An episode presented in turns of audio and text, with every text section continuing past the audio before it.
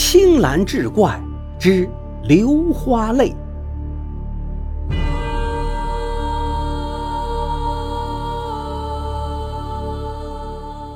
话说乾隆年间，有个名叫唐成的商人，由关外携妻入京，准备购置几间闲房做皮货生意。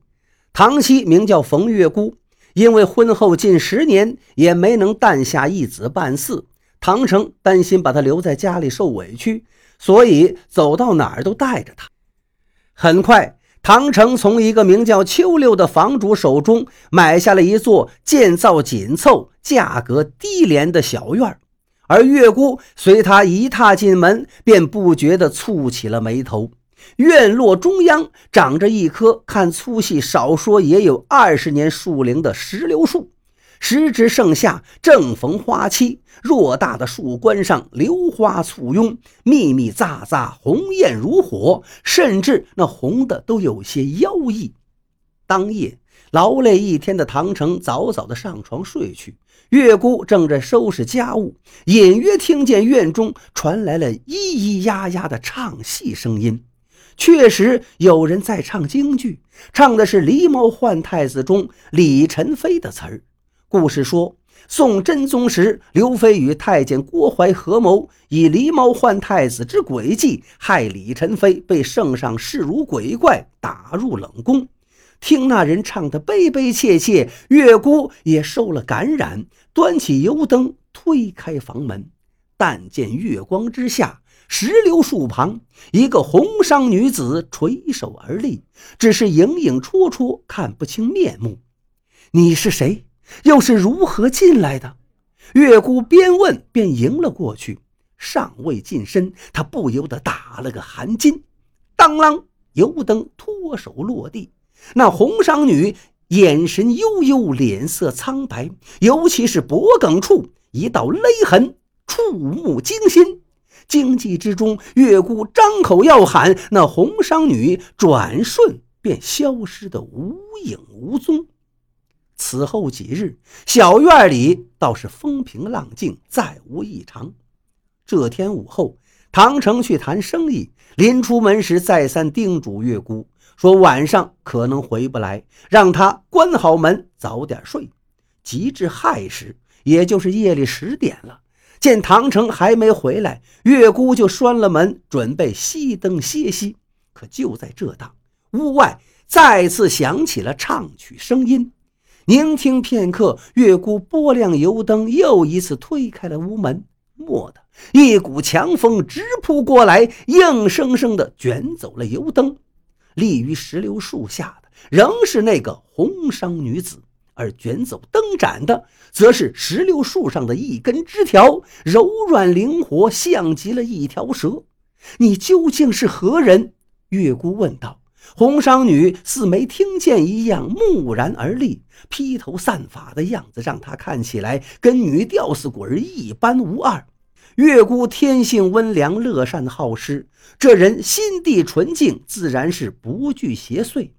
姑娘，我叫冯月姑。能和我说说你为何来我家吗？月姑追问道。为何作妖啊？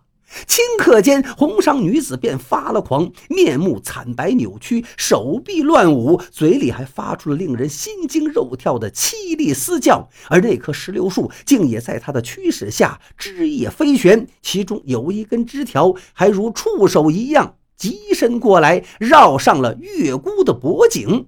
危急关头，唐城回来了。他箭步冲到月姑身前，一把薅断了那根树枝。哪来的妖物，竟敢入户作乱，害我娘子？然而满树的枝条太多了，唐成只有一双手，这边刚拼力扯断一根，又有两三根飞速袭至。被推离险境的月姑惊愕地发现，那些树枝的断口处层层流出的不是汁水，而是嫣红的鲜血。天刚蒙蒙亮，这场叫人骨寒毛竖的人数之争也有了结果。唐成当时是被吓破了胆，疯疯癫癫逃出了院子。至于月姑，当原房主秋六探头探脑溜进院时，一眼就瞅见他卧在游廊下一动不动。哈哈，吓死一个，吓疯一个，我又能卖房了！就在秋六得意大笑间，红裳女子从枝残叶败的石榴树影里闪出了身形。还我孩子！红巧姑娘，别急，你帮我再卖几回房。还我孩子！红裳女咄咄追逼，石榴树也随之晃动。见此阵势，秋六一撇嘴，撩起马褂，抽出一柄尺长的剔骨刀，道：“哼，老子就不还！想造次，那你就来试试。”红裳女子骂声卑鄙，肩头一抖，一根树枝“呜”的抽中了秋六的脑门。秋六勃然翻脸，挥刀就砍：“你个臭戏子，信不信老子把你削成光杆，再把你的儿子给拆吧喽！”蓦地，秋六的肩上多出了一双手。他一愣间，是唐成。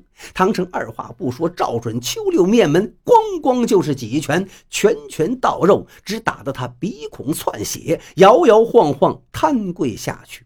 这时，月姑走来道：“这丧尽天良的混账，快说红巧的孩子呢？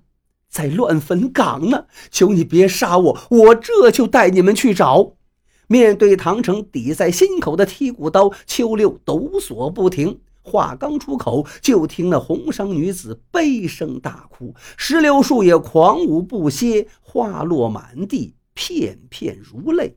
原来昨夜看见流汁流血，月姑动了恻隐之念，及时劝下要泼油焚树的唐城。唐城说，那夜他也恍惚间瞅见了红裳女子。并下了查出其来历的决心，连守了几日不见动静，便故作外出谈生意诱他现身。红裳女子泪水连连，哽咽道出了一桩痛心的旧事。原来四年前恰逢乾隆帝八十寿辰，各地的戏班子云集京城，各展绝活，并在寿辰结束后，融诸家之长，创立了一个新剧种——京剧。最初被捧红的一批角中，就有唱青衣的红裳女红巧，她的拿手好戏正是《狸猫换太子》。可人刚走红，主管京城娱乐圈的太岳署负责人太岳城庞光就找上门来，恩威并举，软硬兼施，将极不情愿的红巧包养进了秋六这座四合院。俗话说：“世上没有不透风的墙。”没多久，庞光的原配庞孙氏就嗅到了腥味，打上门来：“臭戏子，敢碰老娘的男人！你不是最会唱狸猫换太子吗？那老娘就陪你演一出。”庞孙氏体胖腰粗，心狠手辣，挨到红巧临盆，他真就撺掇秋六拿了一只狸猫去换婴儿。刚刚诞下儿子的红巧强忍疼痛起身去追，与那庞孙氏厮打在一处。庞孙氏恼羞成怒，抓过三尺白绫绕上了红巧的脖子。红巧悲愤莫名，噗的一口血喷上了院中的石榴树。后来秋六这厮把红巧埋在了石榴树下。再后来，红巧的孩子感染风寒，不幸夭折。忽而有一天，红巧竟然出现在秋六面前，先是痛骂，后又央求他把孩子找来同葬树下。秋六邪念顿生，想要你孩子的尸骨，行，但你得先帮我的忙。我负责卖房，你负责装神弄鬼，吓跑买主。嘿，不用装，你本身就是。唐成越听越气愤，再次将秋六打了个半死后扔进县衙。那太岳城庞光不过是个八品的小官，又赶上乾隆整治法纪，他便直接被下狱查办。一同被抓的还有他家里那位如虎的悍妇。这正是恶有恶报，这桩怪事也就此了结。这年金秋，四合院中的石榴树上果实累累，枝枝红润饱满，籽粒甘甜，且养阴生津。合葬了红巧母子，剥吃了几只千房同地、千子如一的石榴后，月姑竟然破天荒的怀上了身孕。